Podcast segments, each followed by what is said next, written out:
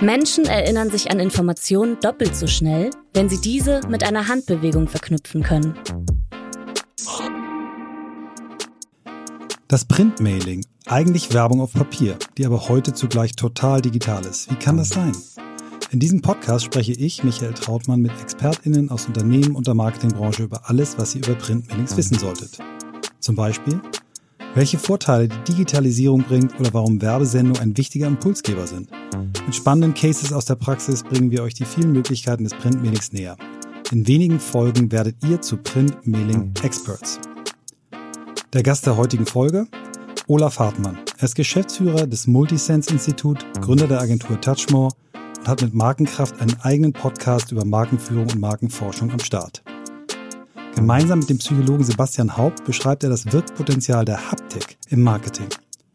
2018 hat er die erste internationale Meta-Analyse zur Werbewirkung von Print erstellt. Wir diskutieren mit ihm die Frage, warum multisensuales Marketing im Allgemeinen und Haptik im Besonderen gerade in der Digitalisierung für Marken und Werbetreibende wichtig ist. Ich bin gespannt, was Olaf dazu sagt.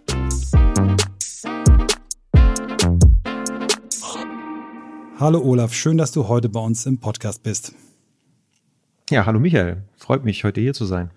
Du ähm, hast ja echt ein ganz, ganz interessantes Feld und ich glaube, alle unsere Hörerinnen und Hörer sind mega gespannt. Wie kommt man zu dem Thema? Wie bist du der Mensch geworden, der du heute bist? Ja, das hat Anfang der 90er begonnen, am Anfang meiner Karriere. Ja, ich bin schon so lange dabei. Angefangen hat es in der internationalen Werbung bei Bayer. Und damals ist mir unter den Kollegen immer so eine Hierarchie der Sinne aufgefallen. Also alles, was so optisch und akustisch war, das war irgendwie cool, natürlich Fernsehwerbung etc. Und und wenn es um die Haptik ging, also damals Anfang der 90er war zum Beispiel auch Dialogmarketing, das war noch so ein bisschen fies, so, so direkt neben Schweinebauchanzeigen. Da wollte sich ein ernsthafter Markenverantwortlicher nicht so richtig mit, äh, mit beschäftigen. Das hat sich dann später geändert, interessanterweise, in dem Moment, wo die Dinge messbar wurden, über AB-Tests, wo plötzlich Konversionsquoten da waren. Auf jeden Fall habe ich das so gespürt, so hier akustisch und Optik super, aber Haptik irgendwie gar nicht und andere Sinne spielten sowieso gar keine Rolle. Aber interessanterweise war, wenn dann die Dinge immer auf dem Tisch lagen, also die Papiersorten, die verschiedenen Giveaways für irgendwelche Messen. Das war ja so die ganz unterste Schublade. Das wurde immer delegiert an die Azubis oder äh, der, der, der nicht äh, bei drei auf den Bäumen war, der musste sich dann darum kümmern. Aber wenn die Dinge dann auf dem Tisch lagen, dann haben immer die Augen geleuchtet. Bei diesen Kollegen, die vorher sich nicht darum kümmern wollten. Und das habe ich dann irgendwie mal thematisiert, habe gesagt, wenn ich irgendwas mit vom Marketing verstanden habe, dann ist doch eigentlich die Information äh, mit der Emotion verbunden besonders effektiv. Und wir haben hier ein Medium, was eindeutig sozusagen sofort Emotionen erzeugt und alle haben immer eine Meinung und, und, und berühren das auch gerne und gehen damit gerne um. Aber es wird irgendwie nicht strategisch eingesetzt. Und das hat dazu geführt, dass ich gesagt habe, ha, eine Marktlücke und habe dann eine Agentur gegründet für haptische Markenkommunikation und musste dann erstmal ernüchtert feststellen, dass die meisten Leute den Begriff Haptik noch nicht mal kannten zur damaligen Zeit. Ja. Und, Anfassagentur äh, wäre kein guter, guter Name gewesen. Ich glaube, das ist richtig, dass du so geduldig warst, aber äh, sorry, erzähl weiter. Genau, und, und ähm, das hat sich zum Glück heute geändert. Also obwohl Haptik zur gleichen Zeit als Wort entstanden ist wie Optik und Akustik, war das damals unbekannt. Und dann habe ich mich immer intensiver damit beschäftigt, weil mir ist, mir, war damals schon aufgefallen, dass immer wenn die Menschen äh, Dinge berührt haben, dass sie sich besonders gut auch erinnern konnten. Also das eine war diese Emotionalisierung, also alle waren sehr stark involviert, ne? also Haptik hat, hat die Leute sofort aktiviert. Und dann, aber wenn die sozusagen der, selbst wenn der haptische Kontakt vorbei war, äh, später konnten die sich einfach besser dran erinnern. Mhm. Ja, also was, was sie da erlebt haben und was die Information damit war. Und das führte mich dann ähm, eine Weile, ich habe einen kleinen Ausflug gemacht an die Uni St. Gallen, am Institut für Betriebswirtschaft, die damals auch schon sehr, sehr weit vorne waren beim Bereich Multisensorikforschung, aber überhaupt Wahrnehmungspsychologie und habe dann mich intensiv damit beschäftigt, wie, wie entsteht denn überhaupt Erinnerung? Und merkte dann, dass eben der Mensch ein multisensorisches Wesen ist. Und das führte dann, ähm, das war parallel zu eigentlich dieser Wissensexplosion, die stattfand durch die bildgebenden Verfahren, wo die Verhaltensökonomie langsam im Entstehen war und ähm, ich merkte, dass da die Multisensorik, man kommt um die Multisensorik nicht herum, wenn man die Haptik ähm, verstehen mhm. möchte und das führte dann zur Gründung des Multisense-Instituts und damit helfen wir heute Unternehmen und Marken halt Sinn, also Entscheidungen zu fällen, die ihnen im Alltag helfen, halt ihre Marken mhm. stärker und ihre Verkaufsprozesse effektiver zu gestalten. Dann ist das, was wir hier im Eingang gehört haben, die Nobject-Studie, die eben sagt, dass sich die Erinnerungsleistung bei abstrakten Objekten enorm beschleunigt, wenn die Einprägephase mit einer Handbewegung verbunden wird, ist genau das, was du gerade beschrieben hast. Wenn ein Eindruck multisensorisch ist, ist er stärker, als wenn er nur über einen Kanal kommt. Ist das die Erklärung? Das ist korrekt. Also das, was da eigentlich als Effekt äh, auftritt, ist der Effekt der multisensorischen Verstärkung. Also wir sind multisensorische Wesen. Das heißt, mit jedem zusätzlichen Sinn, über den uns eine Information erreicht, aktiviert sich unser Gehirn um 1000 Prozent mehr, also Faktor 10. Und das bedeutet, dass wenn ich im Endeffekt Marketing und Werbung ist ja nichts anderes als ein Lernprozess. Das heißt, ich muss die Marke lernen, ich muss das Markenversprechen lernen und das muss alles Gedächtnisspuren erzeugen in meinem Kopf. Und wenn ich diese Gedächtnisspuren halt reichhaltiger äh, aufbaue, dann kann ich sie dann auch, auch im Abruf natürlich auch, ist das Netz größer, mit dem ich die Information wieder aus diesem Meer meiner Erinnerungen sozusagen wieder rausfischen kann. Und das passiert, das zeigte diese Nobject-Studie sehr klar. Und das war besonders schön, weil diese Studie halt äh, vorherigen Wissensstand ausgeschaltet hat. Die haben einfach Sachen erfunden, also Objekte, die es nicht gab, auch Namen, die es nicht gab. Und die eine Gruppe musste die optisch und akustisch lernen und die andere musste sie mit einer Handbewegung lernen. Und das zeigte, dass die mit der Handbewegung die Dinge halt doppelt mhm. so schnell abgerufen haben. Lass uns mal jetzt äh, ganzen Sprung machen ans andere Ende. Und zwar benutzt du in Vorträgen gerne ein Wort äh, Paar, nämlich das, den Begriff digitaler Kater. Erklär uns kurz, was du damit meinst. Ja, der digitale Kater, das ist so ein bisschen wie der, wie der Alkoholkater. Also ohne Alkohol abwerten zu wollen. Also ein bisschen Alkohol macht Spaß und ist auch alles super. Aber meine Beobachtung ist, dass in den letzten so 15 Jahren, würde ich mal fast sagen, also 10 Jahren auf jeden Fall, praktisch wie so ein digitaler Rausch geherrscht hat. Ja, also es war Goldgräberstimmung an allen Ecken und Enden. Und es wurde die goldene Zukunft, also eine, eine, Welt, wo alles gelöst wird, weil es digital ist. Das, das wurde versprochen. Und das war auch gar nicht so unberechtigt, weil an vielen Punkten digital sich einfach als die Killer-Applikation gezeigt hat. Also in Prozessoptimierung, im Datenmanagement, in der Datenanalyse. Also wer, da nicht digital unterwegs war oder heute nicht digital unterwegs ist, ist entweder nicht am Markt oder hat auf jeden Fall große Probleme. Und dann gab es aus meiner Sicht in der Werbung und im Marketing einen Übertragungsfehler. Und zwar, dass man dachte, weil im Prozessbereich, zum Beispiel im E-Commerce zur Abwicklung von Handelsprozessen, digital die Killer-Applikation ist, dann muss das auch für die Kommunikation gelten. Also für die Wahrnehmung von Marken. Und das ist ein Übertragungsfehler. Weil nämlich wir sind, wir sind und bleiben auch multisensorische Wesen. Das heißt, das, was ich am Anfang gesagt habe, die Gedächtnisspuren, die wir multisensorisch aufbauen, sind einfach stabiler, sind, sind stärker, sind leichter abrufbar. Und wenn man dann sagt, ja, digital löst ja alles, dann reduzieren wir plötzlich dieses, diese Signale, die wir als Marke oder als Werbetreibender senden, eben auf Optik und vielleicht noch Akustik dabei. Es gibt natürlich den Effekt auch der indirekten Sensorik, dass sensorische Reize, die ich einmal so wahrgenommen habe, dann auch über Bilder wieder aktiviert werden können. Aber grundsätzlich werden die Dinge weniger körperlich, weniger greifbar. Und da wurde sehr viel Budget verlagert in diesen Bereich und teilweise an dem Punkt, wo, wo jetzt heute äh, gemerkt wird, dass die Werbeeffizienz sinkt, weil am Anfang waren die Marken ja noch stark, also die Gedächtnisspuren waren noch stark. Und dann konnte man durch eine Verlagerung ins Performance-Marketing eine enorme Wirtschaftlichkeit dadurch erreichen. Also große, schnelle Erfolge, wirtschaftlich mega relevant. Aber man hat vergessen, dass man eigentlich nur noch pflückt vom Baum des Markenvertrauens. Und man hat vergessen irgendwie, wie werden denn die Wurzeln überhaupt gepflegt und gegossen. Mhm.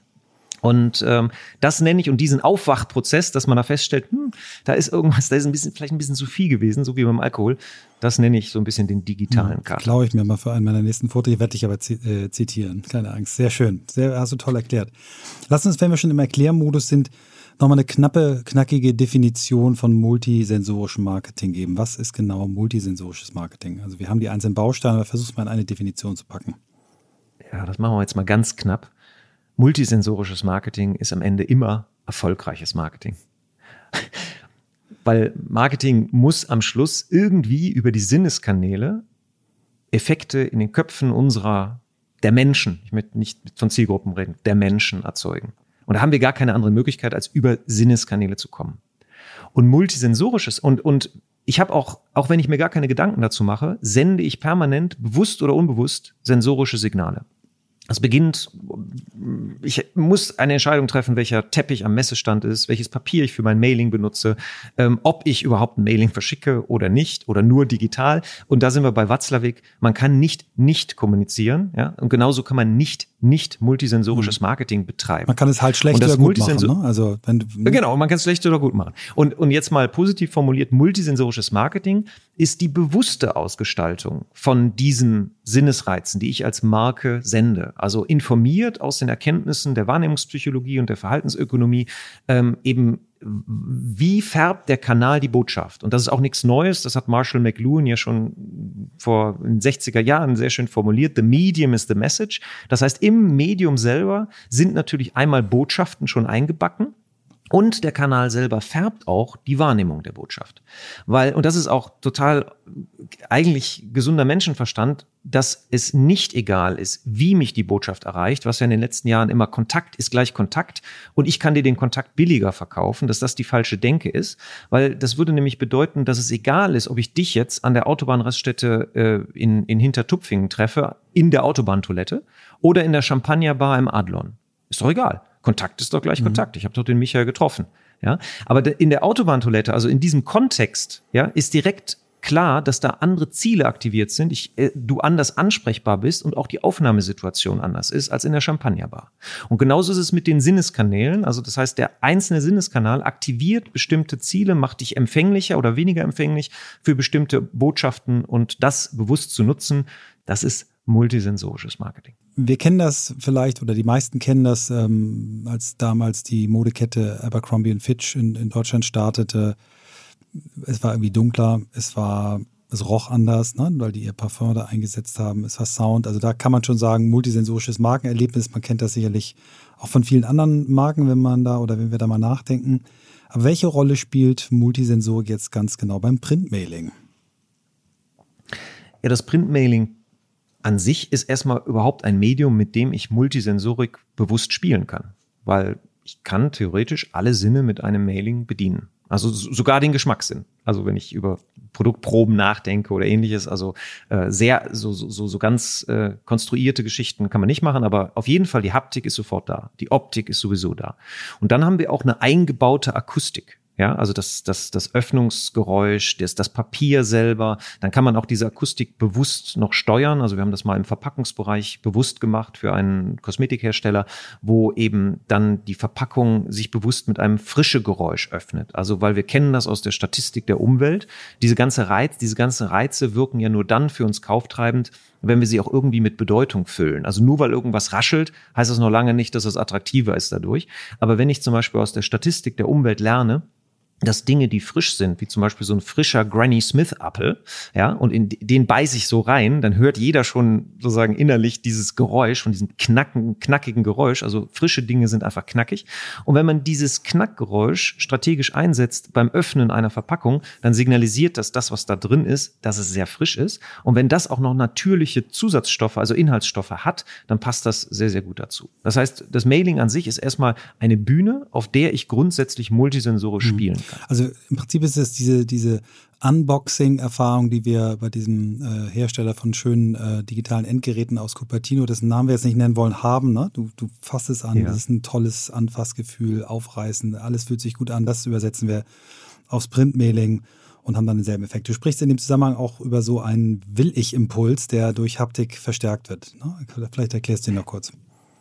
Genau, ja, wenn, wenn diese Reize, die ich dann wahrnehme, also wenn ich da bewusst drüber nachdenke, ich, ich weiß, wie meine Marke positioniert ist, auf welchen funktionalen und auf welchen psychologischen Kauftreibern und ich weiß, welchen Effekt ich mit diesem Mailing jetzt erzielen möchte, also welches Produkt, äh, das Nutzenversprechen des Produkts, was ich da inszenieren möchte, kann ich mir überlegen, was sind konstituierende Signale, die, die das eben aktivieren, die dieses mentale Konzept aktivieren. Wenn ich weiß, Freiheit ist äh, das Konzept, was ich aktivieren möchte, oder Abenteuerlichkeit oder Natürlichkeit, dann mache ich mir Gedanken, wie fühlt sich denn Natürlichkeit an? Wie klingt das denn? Wie sieht das aus? Das macht, das machen ja, ist ja der klassische Weg, dass man als erstmal die richtige Bildwelt äh, aktiviert. Und dann eben ist es interessant, dass man über diese sensorischen Signale, die man eigentlich bewusst gar nicht wahrnimmt, trotzdem die Gesamtwahrnehmung sehr stark beeinflusst und dann eben auch die Kaufbereitschaft noch erhöhen kann. Und wir haben das einmal in einem größeren Projekt auch ähm, überprüft. Und zwar, wenn das alles, was ich stimmt, äh, was ich erzählt habe, stimmt,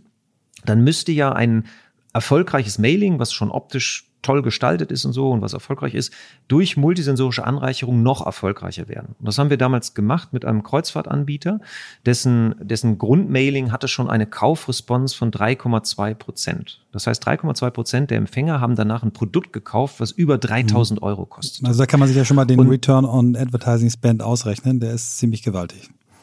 Der ist gewaltig, genau. Und da, da war die, die Aufgabe, kann man das jetzt noch verbessern? Und da sagt man, okay, 3,2 Prozent Kaufresponse, das ist schon nicht schlecht. Ja, und dann sind wir hingegangen, haben gesagt, okay, was sind denn die Kauftreiber jetzt für diese Kreuzfahrt?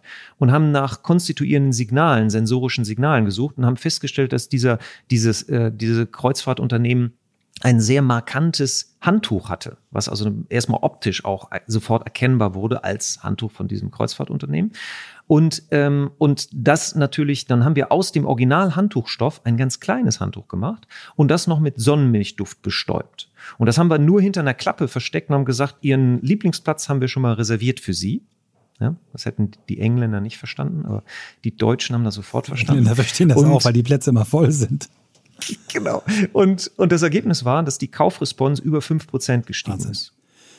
Hast du noch ein anderes? das ist, das ist ein super Beispiel. Und nur, nur, ja. nur, nur kurz, also, nur kurz. Und das Interessante mhm. war, dass der Inhalt sich nicht geändert hat, die Bilder haben sich nicht geändert, das Angebot hat sich nicht geändert und der Preis hat sich nicht geändert. Das heißt, das war eine der wenigen wirklich ganz sauberen Untersuchungen, also mit 30.000 Leute, die das eine Mailing bekommen haben und 30.000 Leute haben das op sensorisch optimierte Mailing bekommen, wo man sehr, sehr klar und kraftvoll sehen kann, was diese sensorische Optimierung von einem Mailing halt. Also 70, 80 Prozent bessere Performance. Krass. Richtig. Ja, in dem Fall 50 Prozent. Ja, also nicht, nicht übertreiben, ja, okay. aber es reicht ja, auch schon. Schlechte Mathe-Kenntnisse. Ähm, kannst du noch ein weiteres Beispiel nennen? Das fand ich schon krass, aber hast du noch ein anderes Beispiel? Ja, es gibt also viele gute Beispiele, die hm, sehr stark äh, die Response gesteigert haben durch kleine Effekte. Also nochmal ganz kurz so von der Metaebene eingestiegen. Also wissenschaftlich erforscht sind diese zum Beispiel taktile ähm, Reize. Ähm, das wurde ursprünglich mal einfach mit Spendensammeln erforscht. Da gab es ein Klemmbrett, da war der Grund drauf, warum jetzt diese Spenden in der Fußgängerzone gesammelt wurden. Und die Rückseite von dem Klemmbrett war halt einmal glatt und einmal rau. So, und dann ähm, hat man einfach gemessen, sonst war alles identisch. Hier, das, das ist der Grund, warum wir hier Spenden sammeln. Gucken Sie sich das mal kurz an. Möchten Sie spenden, ja oder nein? Die glatte Rückseite hat bei drei Prozent der Leuten dazu geführt, dass sie gesagt haben, ich spende. Die raue Rückseite bei 26 Prozent. Ja, das ist schon unseriös, spektakulär, äh, die Steigerung. Und es macht aber aus der Betrachtung der Multisensorik total Sinn, weil was brauche ich, um den Spendengrund zu kaufen, um zu handeln, ist, ich brauche Empathie. Und wann entwickle ich mehr Empathie? Wenn ich mich selber sicher fühle, wenn alles glatt läuft, ist schon in unserer Sprache abgebildet, oder wenn ich mich selber so ein bisschen unsicher fühle und Gefahr halt mir gut vorstellen kann. Und dieser kleine unbewusste Reiz auf der Rückseite des Klemmbretts, die raue Oberfläche, das war wie so Schmirgelpapier, aktivierte halt die Empathie, weil ich mir leichter vorstellen konnte, selber in Gefahr zu sein. Und wenn man die Leute danach gefragt hätte, warum haben sie jetzt so viel gespendet, hätte keiner gesagt, ja, weil die Rückseite des Klemmbretts so rau mhm, ist. Klar. Ja? So, und diesen Effekt kann man sehr gut nutzen im Mailing-Bereich, zum Beispiel bei den Rücklaufquoten von Fragebögen. Die sind zum Beispiel auch extrem stark gestiegen durch die Nutzung von rauem Papier gegenüber glattem Papier. Ja. Mhm.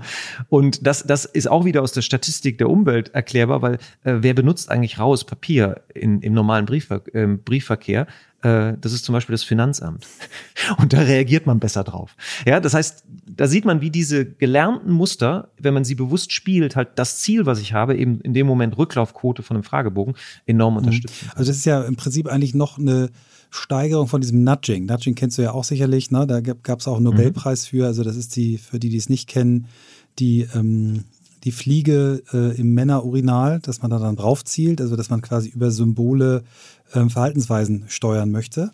Da ist aber, das durchschaut man dann relativ schnell und sagt, okay, das habe ich verstanden, aber das, was du gerade beschrieben hast, ist ja wirklich etwas, was noch auf einer anderen Ebene läuft. Lass uns nochmal vom Bereich Haptik kurz ähm, weggehen, wir kommen wieder dahin, aber riechen, hören, gibt es da auch gute Beispiele in Mailings? Ja, Riechen habe ich ja schon gerade mal ein Beispiel genannt, also mit diesem Sonnenmilchduft, ja, der du, pauschal mhm. wirkt. Also das ist, aber das ist zum Beispiel noch zwei Ebenen bei der Multisensorik. Man kann auf der einen Seite das taktisch einsetzen, ne? also einfach den Kontakt effektiver gestalten. Und dann der zweite, die zweite Aspekt ist halt strategisch. Man kann also einen bestimmten Markencode ausbilden, wo die Leute erkennen, ohne im optimalen Falle wie bei Toblerone, wenn ich eine dreieckige Schokoladenpackung in der Hand habe, weiß ich sofort im Dunkeln, das ist Toblerone. Und so kann man sich auch überlegen, gibt es bestimmte haptische Codes, die ich durch, durch Mailings so konsequent bespiele, dass ich dann sogar beim Rausholen der Post aus dem Briefkasten sofort weiß, ach, guck mal, hier hat mir gerade die und die Bank geschrieben oder der und der Anbieter. Und ein schönes Beispiel ist hier ein regionales Beispiel. Bei mir in der Region gibt es einen sehr guten ähm, Anbieter von, von schicken Männerklamotten. Da würdest du auch gerne einkaufen. Also die haben so alles, alles, was halt wirklich schön, aber auch teilweise sehr teuer ist, ne? Kaschmir-Pullover und wirklich tolle Mode immer im Angebot. Und da kriege ich immer so Gutscheine, Gutscheinpostkarten zugeschickt. Und die sind schwer, also die sind aus 800 Gramm oder ich kann es nur schätzen, ich habe es nicht nachgewogen, 800 Gramm oder 900 Gramm Karton. Das sind richtige Bretter. Und die liegen, aber sehr, sehr schönes äh, Natur, äh, Naturkarton, die liegen eben extrem schwer in der Hand und ragen immer über den Rest der Post hinaus. Und dann habe ich durch diesen, durch diesen Reiz direkt spüre ich auch das Qualitätsversprechen, was dahinter ist. Und dann kriege ich auch natürlich den Sonderrabatt zur Saisoneröffnung mit diesem, mit diesem Brett. Und tatsächlich sind die von der Vorderseite extrem edel gestaltet. Das sind einfach so Schwarz-Weiß-Fotografien. Und das Erste, was passiert, ich stelle mir das häufig dann einfach noch so hin, weil das einfach tolle Fotografien sind. Und das Zweite, ich habe es schon oft wirklich eingesetzt und äh, bin, hab, äh, also sie haben mich erfolgreich aktiviert. Mhm. Also der Gutschein wurde dann häufig schon eingesetzt. Ja. Also und hm? Eine Zwischenfrage, weil du hast es selber angedeutet. Ist das eigentlich so, dass Marken dann langfristig von Multisensorik profitieren, dass man wirklich damit Markenkapital aufbauen kann? Also wie ein akustisches Logo so, ja. ist ja eigentlich schon ein Beispiel, ja. aber ja. Mhm. Ja, also das ist eindeutig so. Also die, es gab eine, eine weltweite Studie, ähm, die gemacht wurde, wie viel, wie, wie viel Marken erkennt man eigentlich nur optisch und welche Marken erkennt man über weitere Sinne. Also akustisch zum Beispiel, denkt man an die Telekommunikation und Magenta und dann hat man direkt einen Klang im Kopf. Das ist so eine Marke, die so ausgebaut ist. Das heißt, ich habe mehrere, mehrere Einflugschneisen für die Wiedererkennung und die ähm, die Distinktivität der Marke. Und die Marken, die das schaffen, multisensorisch wahrnehmbar zu werden, haben über in allen Kulturkreisen die doppelte Kundenloyalität gegenüber den Marken, die man nur optisch erkennt. Und das ist zum Beispiel ein Signal, ja, das ist, äh, das funktioniert. Mhm auf der strategischen Ebene. Und die Beispiele, die wir bisher genannt haben, einfach auf der taktischen Ebene funktioniert es auch sehr, sehr gut. Und das, du hast richtig gesagt, dass es dieses Nudging, der, der äh, Begriff, den für diese, für diese sensorisches, das äh, Priming ist der Begriff dafür. Das heißt, ich bahne bestimmte mentale Konzepte, die kauftreibend wirken. Und das, da hat die Multisensorik auch einen sehr, sehr guten äh, Track Record und ist gut messbar. Mhm. Äh, du hast jetzt von Messbarkeit gesprochen und auch gesagt taktisch. Also alle, die taktisch arbeiten, werden ja immer gemessen, auch an Zahlen. Ähm, mhm. Lässt sich der Beitrag von äh, Multisensorik jetzt über das Beispiel, was du vorhin aus der Kreuzfahrtbranche genannt hast, hinaus eigentlich flächendeckend messen? Gibt es Studien dazu, wo man sagt, ganz eindeutig immer wieder bewiesen, dass das funktioniert? Ja, also nicht alle Aspekte davon. Also wir haben uns äh, 2018, wie du in der Anmoderation gesagt hast, haben wir uns mal die Mühe gemacht, eine Meta-Analyse zu erstellen. Was wissen wir eigentlich über die Werbewirkung von Print auf den verschiedenen Dimensionen? Und wir haben dann ein Betrachtungsmodell geschaffen, damit wir überhaupt mal wissen, worüber sprechen wir eigentlich und haben das Arriva genannt. Und dieses Arriva-Modell äh, steht für Attention, Recall, Integrity, Value und Action, weil das ist das, was wir eigentlich erreichen können oder was wir wollen in der Optimierung unserer äh, Kommunikation. Und dann haben wir geschaut, was gibt es für Studien, die Attention, also die, Auf die Aufmerksamkeit ähm, messbar machen, bezogen auf zum Beispiel Druckveredelung, welche Arten, also so, so ein, äh, ein interessanter Effekt, den jeder sofort nachvollziehen kann, Glanz aktiviert sofort Aufmerksamkeit und speziell partieller Glanz.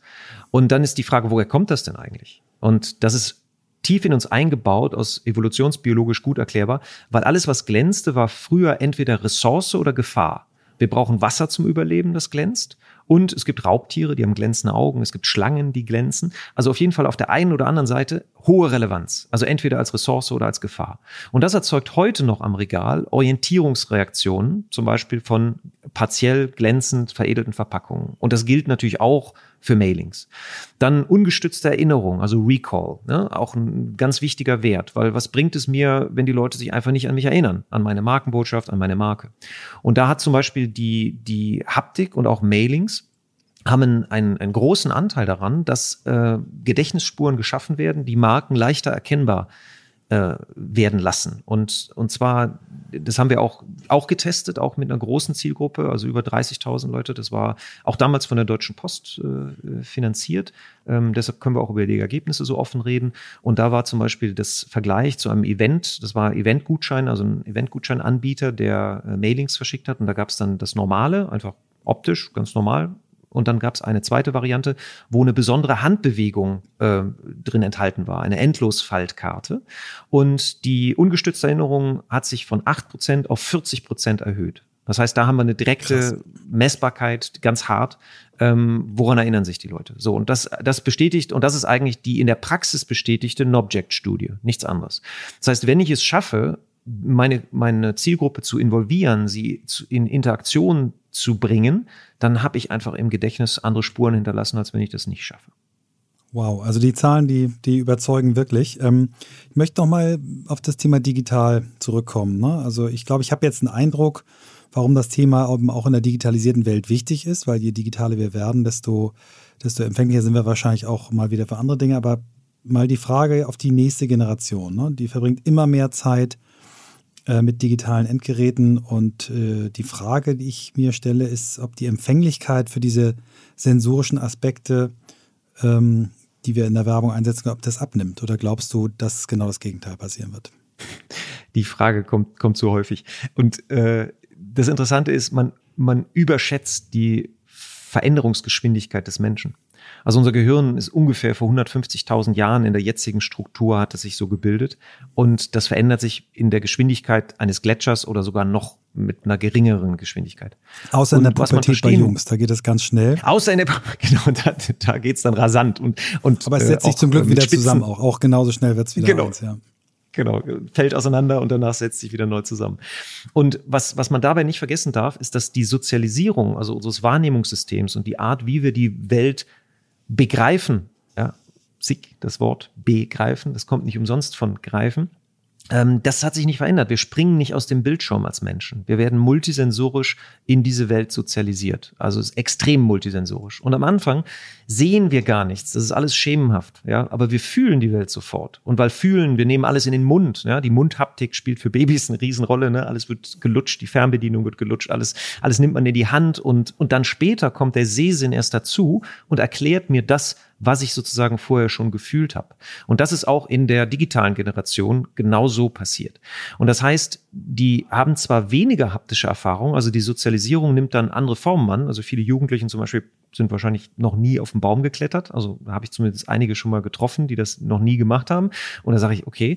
Und die werden dann natürlich auch den haptischen Code von Baumrinde, werden sie natürlich nicht mit diesen Erlebnissen verbinden.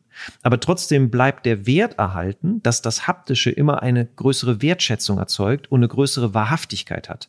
Und das bildet sich in der Sprache ab, wenn man sagt, okay, hey, da habe ich mich versehen oder äh, sorry, Michael, da habe ich mich gerade, als du das gesagt hast, habe ich mich verhört. Aber hast du schon mal gehört, dass die jemand gesagt hat, äh, sorry, Michael, da habe ich mich verfühlt? Nee. Ja, das, das sagt man mhm. nicht. Und, und weil man, weil man das nicht sagt, ist das mentale Konzept dahinter auch nicht vorhanden. Das heißt also, das Fühlen hat immer direkt eine direkte Verbindung mit Wahrheit und Wahrhaftigkeit. Und das bleibt gleich, um deine Frage jetzt äh, zum ja, Abschluss super. zu beantworten. Danke. Das bleibt so. Siehst du spektakulär Neues am äh, Himmel des multisensorischen Marketing? Gibt es irgendwelche Entwicklungen, die auf uns zukommen, wo wir uns anschnallen müssen? Äh, nein, auf gar keinen Fall, weil äh, das, worüber wir sprachen, fühlen. Das, mhm. das, das bleibt einfach und das, was spektakulär ist, einfach die, die strukturierte Nutzung von dem Wissen, was da ist. Ja, also da gibt es keine neue Entwicklung. Also unser Wahrnehmungssystem wird sich jetzt nicht neu entwickeln. Also das, was, wo viel geforscht wird und, und ähm, die, die Macht, die dahinter steckt, wenn man zum Beispiel einen sensorischen Sprung macht, sieht man auch, dass die Akzeptanz von Online-Inhalten sprunghaft gestiegen ist mit der Erfindung des Touchscreens. Ja, als die Inhalte plötzlich dann leichter, intuitiv und haptisch interaktiv verfüg verfügbar wurden, hat sich auch die Beziehung zu diesen Inhalten sofort verändert. Das heißt, da wird natürlich viel geforscht. Also wie kann man zum Beispiel Haptik simulieren? Also dass man Rücklaufquoten bei Online-Händlern, das ist immer so ein großes Problem, äh, weil da fehlt ja die Wahrhaftigkeit und dann kriegt man die Sachen, man berührt sie und sagt so, äh, ist doch nicht so das, was ich mir vorgestellt habe und schickt das wieder zurück.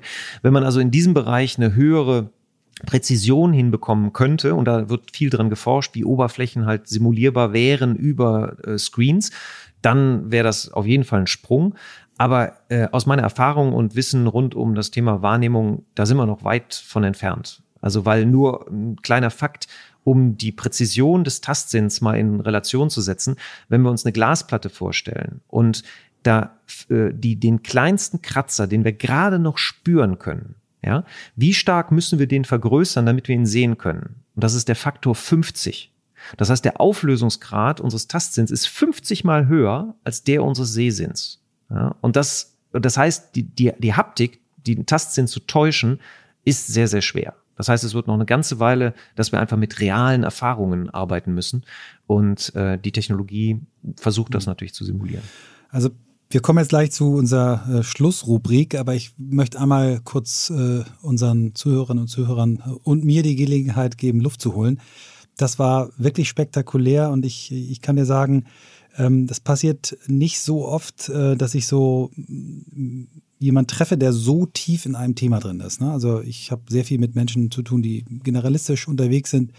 Ähm, und du siehst das ja Ganze ja auch generalistisch und holistisch, aber dein Fach-Know-how und die Leidenschaft, die du in das Thema reinpackst, die sind extrem überzeugend und ansteckend. Und ich glaube, dass da ganz viel an, an, an Wissen äh, rüberkommt. Dafür möchte ich mich jetzt einmal schon mal bedanken und wird jetzt. Oh, das ist aber sehr nett. Ja, nein, das, das wirklich, das fühle ich echt Dankeschön. genauso. Das ist wirklich richtig cool und ich glaube, dass das ähm, ganz vielen so gehen wird. Vielen, vielen Dank. Zum Schluss haben wir immer drei Fragen an unsere Gäste, wo wir die Antworten unseren HörerInnen mit auf den Weg geben wollen, direkt äh, anwendungsbezogen. Und die erste Frage wäre, Worauf sollen unsere HörerInnen unbedingt achten, wenn sie mit Printmailing, Flyern oder anderen haptischen Werbemitteln arbeiten? Also erstmal sollen sie überhaupt darauf achten, dass sie mal ihre Customer Journey, ihre Touchpoints daraufhin analysieren, wo Printmailings eigentlich Sinn machen. Und die machten öfter Sinn, als man aktuell denkt. Wie gesagt, weil wir sind ja im digitalen Rausch und denken, digital löst alles. Das ist der erste Schritt. Das heißt, allein der haptische Kontakt, ähm, an welcher Stelle macht er Sinn? Weil zum Beispiel auch wiederum Studien zeigen, dass ein einziger Printmail-Kontakt dann die Effektivität der anderen Kanäle beeinflusst. Das heißt, ich betrachte dann zum Beispiel Social-Media-Posts 30 Prozent länger, nur weil ich vorher mal ein Mailing bekommen habe. Das heißt, ich kann die Investitionen in andere Kanäle steigern, indem ich meine meine Customer Journey halt multisensorischer gestalte und da sind Mailings halt eine Möglichkeit und ein Touchpoint, der das Ganze haptisch auflädt. Und grundsätzlich eben crossmedial zu denken, ist, ist da ganz wichtig, weil äh, zum Beispiel eine Studie, die von Analytic Partners gemacht wurde, wo 3200 Kampagnen über fünf Jahre getrackt wurden, äh, nachwies, dass jeder zusätzliche Kanal, den ich nutze, mit dem gleichen Budget, muss dazu gesagt werden, nicht immer Budget obendrauf, dass damit die Effektivität meiner Kampagne bis zu 35 Prozent zu steigern ist. Und wer sich heute erlauben kann, 35 Prozent seines Budgets einfach links liegen zu lassen, okay, der soll einfach so weitermachen. Also das wäre der erste Punkt. Erstmal zu fragen, wo macht Haptik überhaupt Sinn? Wo muss ich ein haptisches Erlebnis schaffen, um wahrhaftiger zu sein, um glaubwürdiger zu sein? Und wenn ich dann entschieden habe, ja, das macht an der und der Stelle Sinn, dann muss ich mich fragen, was, was sind eigentlich die mentalen Konzepte, die ich mit diesem Kontakt äh, ansteuern möchte. Und da, da, die sind, und da kann man nicht pauschal sagen, äh, jedes Mailing sollte schwer sein. Ja, aber wenn ich zum Beispiel Kompetenz transportieren möchte, dann ist zum Beispiel Gewicht ein archetypischer Reiz, der Kompetenz beeinflusst. Das wurde auch untersucht, ne? Bewerbungen auf dem schweren Klemmbrett, Bewerbungen auf dem leichten Klemmbrett, und dann hat der mit dem schweren Klemmbrett immer den Job gekriegt. Und wenn man die Leute gefragt hat, warum, hat wieder keiner gesagt, ja, weil das Klemmbrett so schwer war. Aber dieses die, das Gewicht des Klemmbretts hat halt die Kompetenzwahrnehmung beeinflusst. So. Aber genauso umgekehrt kann es äh, Sinn machen, das Mailing ganz leicht zu gestalten. Das hat halt mit den kauftreibenden Gründen für die eigene Kategorie zu tun. Das heißt, erstmal klar zu definieren, was sind jetzt die Botschaften, die ich lebendig werden lassen möchte mit diesem Mailing im Kopf meiner Kunden? Ist das Vielfalt? Ist das eben Kompetenz etc.? Und dann zu fragen, was ist der konstituierende Reiz, den ich dann senden möchte? So, und so würde ich an jede Gestaltung eines Mailings herangehen, ähnlich wie bei AIDA. Ähm, das ist ein gutes Beispiel, äh, wie, man, wie man da vorgehen mhm. kann.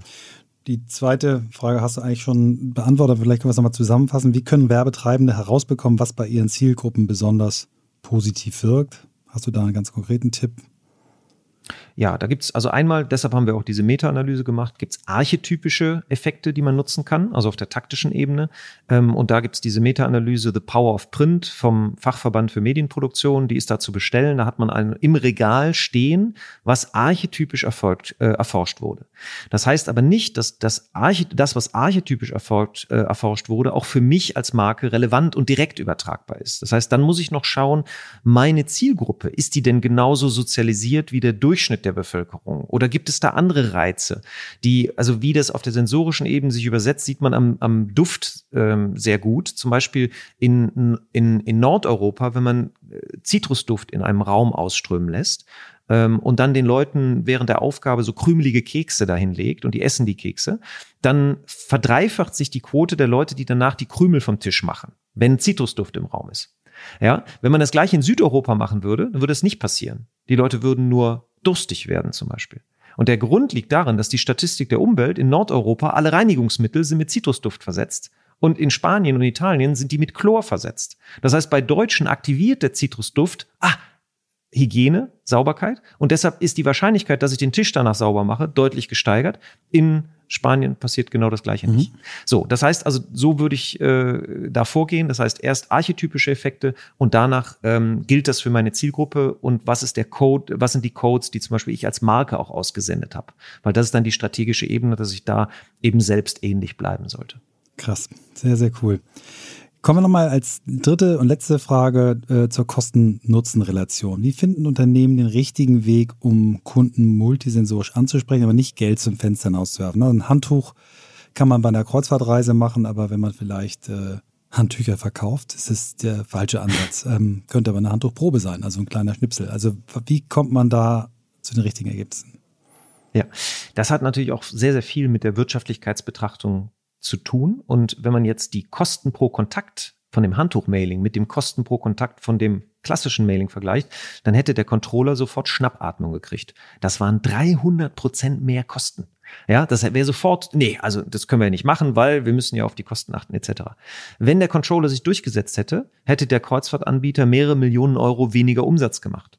Das heißt, man muss im Endeffekt die, die, äh, den Wert des Kunden, den Wert der Reaktion, die ich erzielen muss, erstmal bewerten und daraufhin natürlich das, was ich multisensorisch optimiere. Also Handtuch ist schon ein Extremfall. Aber man kann häufig mit sehr günstigen Veredelungstechniken wie Prägetechniken oder äh, Lacken, kann man schon sehr viel erreichen erreichen, ohne dass die Kosten dadurch so stark explodieren. So, das heißt also da ähm, nicht pauschal sagen, nur weil es teurer ist, und das ist es natürlich immer, wenn man sich mehr Mühe gibt im Detail, kostet es immer ein bisschen mehr. Und dann aber im Verhältnis setzen, und das kann man ja wunderbar durch AB-Tests dann rausfinden, indem man sagt, wie viel ist denn dieser Effekt für uns wert? So, und wenn da die Wirtschaftlichkeit gegeben ist, dann macht man den Rollout für die ganze Zielgruppe. Das heißt, ähnlich eigentlich wie im digitalen Bereich, Testing. Ja, also testen, lernen, testen, lernen. Aber vor allen Dingen dann auch herausfinden, warum es so passiert ist, ist ganz, ganz wichtig. Nicht nur, dass es so passiert ist, sondern auch das Warum, weil dann kann ich es wiederum multiplizieren. Das war ein perfektes Schlusswort. Äh, vielen Dank für deine Zeit, Olaf, die spannenden Insights. Ähm, und ich möchte auf jeden Fall allen HörerInnen nochmal deinen Podcast Markenkraft ans Herz legen, für die, die ein bisschen tiefer ins Thema wollen. Ich werde den gleich abonnieren und von vorne an durchhören. Ich finde es richtig cool. Ich hoffe, du hast nicht schon 300 Folgen, ähm, aber sehr, sehr krass. Danke. Vielen, vielen Dank. Das freut mich sehr. Ja, vielen Dank, Michael. War ein schönes Gespräch. Dankeschön. So, aus dieser Folge nehme ich eine ganze, ganze Menge mit. Ich versuche es mal auf die drei Main Takeaways zusammenzufassen. Also erstens für mich, Multisensorik steigert einfach die Effektivität von Printmailings. Das haben wir an tollen Beispielen gehört. Ähm, und das könnt ihr gleich ausprobieren, indem ihr eben Mailings unterschiedlich ausstattet und dann seht, was ist das für ein unterschiedlicher Effekt. Ein guter Indikator, und das ist mein zweites äh, Takeaway, sind die Werte des Unternehmens, die Werte des Produktes. Wenn ich zum Beispiel kompetent rüberkommen will, macht es Sinn, über Gewicht nachzudenken. Und äh, wir haben viele, viele andere Beispiele gehört. Und der, das dritte Takeaway ist, dass wir wirklich in der Customer Journey erstmal schauen sollten, wo macht Haptik eigentlich Sinn, an welchem Zeitpunkt. Ähm, und dann können wir eben auch ganz tolle Interdependenzen oder interdependente Effekte feststellen, wie dieses Beispiel, dass eine bestimmte Art von Mailing dann 30 Prozent bessere Wirkung von Social Media Posts bringt. Also insgesamt eine Menge, was wir mitnehmen Ohne schon zu viel verraten zu wollen, werden wir uns in der nächsten Folge dem Thema Programmatic Advertising zuwenden und mit Thomas Promny von D3Con und Lars Schlimbach von der Deutschen Post diskutieren wir, warum die Technologie immer wichtiger wird, wie das Printmailing in Programmatic Advertising Kampagnen eingebunden werden kann und wie Werbetreibende davon profitieren. Mehr News und Insiderwissen zum Printmailing findet ihr auf der neuen Website allesübermailings.de. Wichtig, alles Bindestrich, ueber-mailings.de. Schaut mal vorbei. Damit ihr auf gar keinen Fall die nächste Folge verpasst, abonniert einfach diesen Podcast und zwar überall dort, wo es Podcasts gibt. Natürlich auf eurer Lieblingsplattform zuallererst. Lasst uns gern auch eine Bewertung da. Fünf und vier Sterne nehme ich am liebsten da, unter drei und drei am liebsten in der Direktmail, am besten über LinkedIn erreicht ihr mich und äh, dann ganz konkret sagen, was ihr nicht so gut findet. Und für Fragen und Feedback findet ihr unseren Kontakt im Beschreibungstext. Wir freuen uns schon auf Mittwoch in zwei Wochen. Bis dann, schön, dass ihr dabei wart und wie mein Freund Philipp Westermeier immer an dieser Stelle zu sagen pflegt, tschö tschö.